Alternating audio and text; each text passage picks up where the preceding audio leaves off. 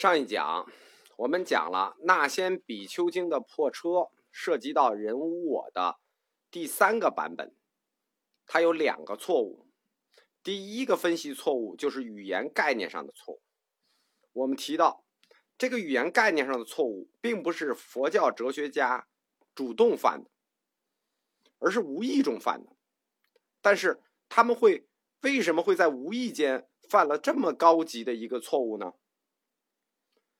在讲到语言概念定义错误的这个论题的时候，就是对于那先比丘的这个人无我的错误定义的时候，我们要稍微展开一下一个历史，破除一下现在佛教研究中的一个常见的错误概念。这个错误概念在高级学者中非常的普遍，就是认为如果学佛，你就要学梵文。你最不灵，你也得学点藏文。如果你想学的更高级，那你就要懂巴利语。这个观点我不知道是从何时而起的，其实是似是而非的一个观点。就很多高级学者都犯了这个错误，说我们去读梵文的。季羡林大师是专门研究梵文的，吐火罗文的。他有一本书叫《佛学十六讲》，大家应该都看过。现在这个新版叫《佛学十五讲》，删掉了一讲，因为太尖锐了。可以说，季大师对佛教的态度是很不客气的。他还是专门研究梵文的。为什么佛教哲学家发现了语言对于事物的概念定义存在覆盖性问题？就是说，语言不能完全把握事物的概念。而西方哲学家需要在两千年以后才意识到这个问题，而东方的印度哲学家早就发现了这个问题。这跟印度特殊的历史情况有关。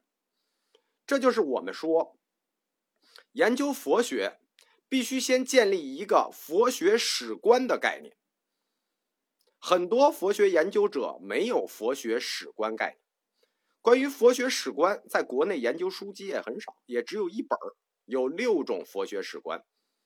我把它提炼成一个大佛学史观的概念。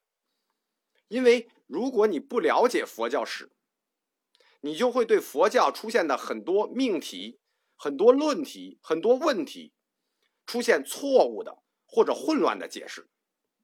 比如这个语言对概念定义的覆盖问题，在佛陀时代啊。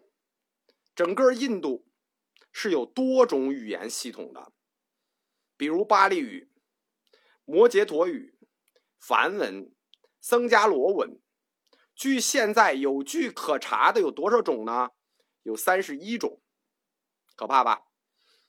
中国之所以没出现这个问题，是因为中国文字读音虽然不同，但汉字它一样啊，表意文字啊，它意思一样啊。其实中国不分裂，跟这个汉字的表意一样是有关的。印度人他不光是这文字读音不同，他写还不一样，那这事儿麻烦就大了。正是因为在这块大陆里，不同语言经常涉及到转译这个问题，就互相翻译这个问题，印度人就发现了语言表达具体事物概念的时候不能完全覆盖的这个陷阱，就是说，因为老有语言互相翻译翻译，他们就发现。词和词对不上，词和词要表达事物把握不住。关于佛陀传法，他用的是什么语言呢？不知道，但是可以确定的是，是一种尼泊尔和印度交界地区的土话，是一种土语。它属于西印度语系，但是是不是巴利语呢？很多人都说。但是没有确证，不是没有证据，是没有确证证明佛陀说的是巴利语。而梵文是什么呢？梵文相当于基督教里的拉丁文，就是用拉丁文写圣经。那圣经呢？旧约圣经最早是古希伯来文的，新约最早是古希腊文的，然后统一出来就是拉丁文。而这个梵文恰恰就有点像这个拉丁文对于圣经的这么一个作用，但是在基督教新教阶段的时候，马丁路德宣布说，圣经的语言就是每个民族的语言，从此拉丁文对于圣经来说就不再具有权威性了。其实佛经也是有这种意思。梵文，它对于佛经来说，其实就像拉丁文对于圣经来说，我们只能说它有一定的学术价值，学术价值比较高。但能不能百分之百的确定就必须是梵文呢？不能，因为梵文至少已经翻译过一首了，有的梵文已经翻译过两首了，藏文最少也是第三首，汉文有的是二首的，有的是三首的。你说跟梵文本质区别有多大呢？其实这就是大哥和二哥之间的事情，除了考据学、对比学。有意义，它不具有其他什么特别意义。而且这里我要明确提出来一个史实是什么呢？史实是佛陀本人是明确的反对用梵文来讲佛法的，就是佛陀时代，佛陀是不同意用梵文来讲佛法的。为什么？因为佛教是反抗婆罗门教的主力军。而梵文是当时婆罗门教所用，婆罗门教的词汇、语句格式、判断模式都是用梵文的。这叫什么？这就叫阶级属性不同，对吧？佛教它的任务就是反婆罗门教，所以我连语言也不能跟你一样。这就是为什么佛陀反对用梵文写佛法。所以学佛法就要学梵文这个概念，就有点说你要学物理和化学，你就得去学日语。为什么呢？因为物理化学最早的，包括我们现在用的词儿，都是日本人翻译过来的。那你就别用中文课本了，你得去看日文课本，对吧？就好像如果你学基督教的圣经，你硬得回去学拉丁文。所以，关于学好佛教，就必须要去研究梵文。这是现代学者和佛教徒常犯的一个错误，就是梵文怎么讲就百分之百认为是对的，其实不是，它只有考据学比较意义。所以说，关于一定要学梵文这个命题，貌似专业，其实不专业，因为这本身就是佛陀所根本反对的。所以说到这儿，第三个版本的。人无我，就是那先比丘破车这个版本的人无我，他犯的第一个隐蔽错误，叫语义概念定义错误，我们就彻底讲完了。就是那先比丘的这车有俩错误啊，第一个错误是语义概念定义错误，讲完了。他犯的第二个错误更加高级，更加隐蔽，这这很难知道。这个错误叫什么呢？叫做举例错配，举例错误，而且这种举例错误就是拿那先比丘的车来和人之间的对比举例错误，就是我们常说的 for example，在佛教教理中比比皆是，就是举例错配的例子比比皆是。以后我们会经常遇到，因为我们是要把四部哲学讲完，我们会经常遇到各种例子，很多例子都是乍一听有道理。其实压根儿不具可比性，就不可类比。因为为什么要用这种举例子的方法呢？这是因为佛教哲学三原则里的第三条，理论需要有变在性，就是一法要遍及一切法。为了满足这个要求，所以我们在听佛教义学的各种例子的时候，一定要多问一个为什么。我们为什么要强调举例错误呢？我们来看关于人的本质性规定，就人的本质性啊。那先比丘经里是从他那辆车开始讲的，关于车和人的类比关系。那所有的老师都是照本宣科，都是同一个例子，没提出过问题。以其昏昏，使人昭昭。车和人能对比举例子吗？不能。所以我说啊，看佛经你不思索，把每个字当圣旨，那其实不如不看。车和人完全不可以比。什么叫可类比呢？我们用一个对应的生物学方式给大家举例子。大家学过初中生物吧？剑门纲目科属种，这是七个分类，可比。你要不要？是不是不是一个门的？如果不是一个门的，那是不是一个纲的？是不是同科同属同种，或者不同科不同属？你们属于同一纲，对吧？界门纲目科属种七个分类，在这里头可比什么意思？你是一个界的，你们都不是一个界的，你们比什么比？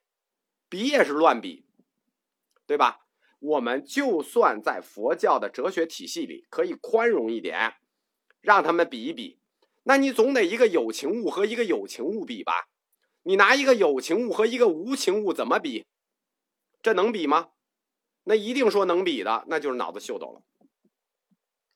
可比性这个概念，在数学里，它属于集合可对比概念，就是这个集合之间可对比概念。它每一个物，甭管是有情物、无情物，它可以抽离成各种状态参数的集合，就是所有的事物都可以被建模化、数学化。那如果建模化、数学化，两个可类比的集合是要有交集范畴的，只有有交集范畴才可以谈可比性。两个完全不搭个的事情，你非要硬比，如果这样能比或者能比出结果来的话，那只能由宗教学来下定义，反正科学下不了这个定义。所以我说，你即使举例子，那你也是宗教学的例子，它在科学上站不住脚。如果你想科学上站住脚，这个例子就不行。车和人这两个类，它是有三个明显的不同，导致不具可比性的。第一个不同叫做性质不同。什么叫性质不同呢？一个是生物生命构成。一个是非生物、非生命构成，对吧？用佛教自己的话说，一个是有情物，一个是气世间的无情物，这是第一个不同，性质不同。第二个不同叫组成模式不同。什么叫组成模式不同？一个生物构成的是化学的、有机的，先整体后部分的。什么叫先整体后部分的？人是什么？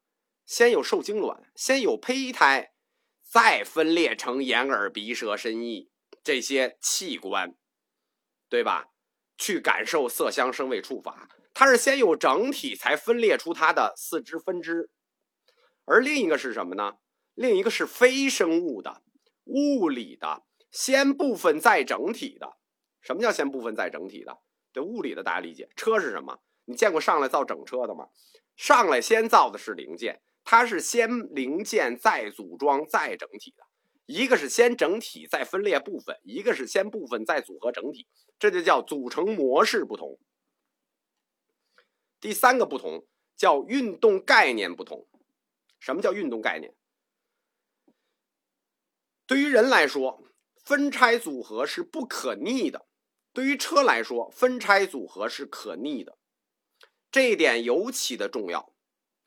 过程的可逆与不可逆是“组合”这个词的关键，什么意思？就是人你能拆开再合上吗？车你可以拆开再合上，人拆开以后你还能合上吗？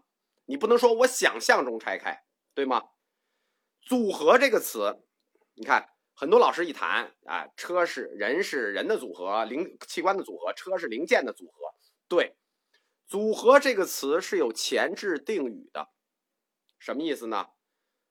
佛教哲学忽略了定语，这是因为在当时的佛教哲学界的认识论不够。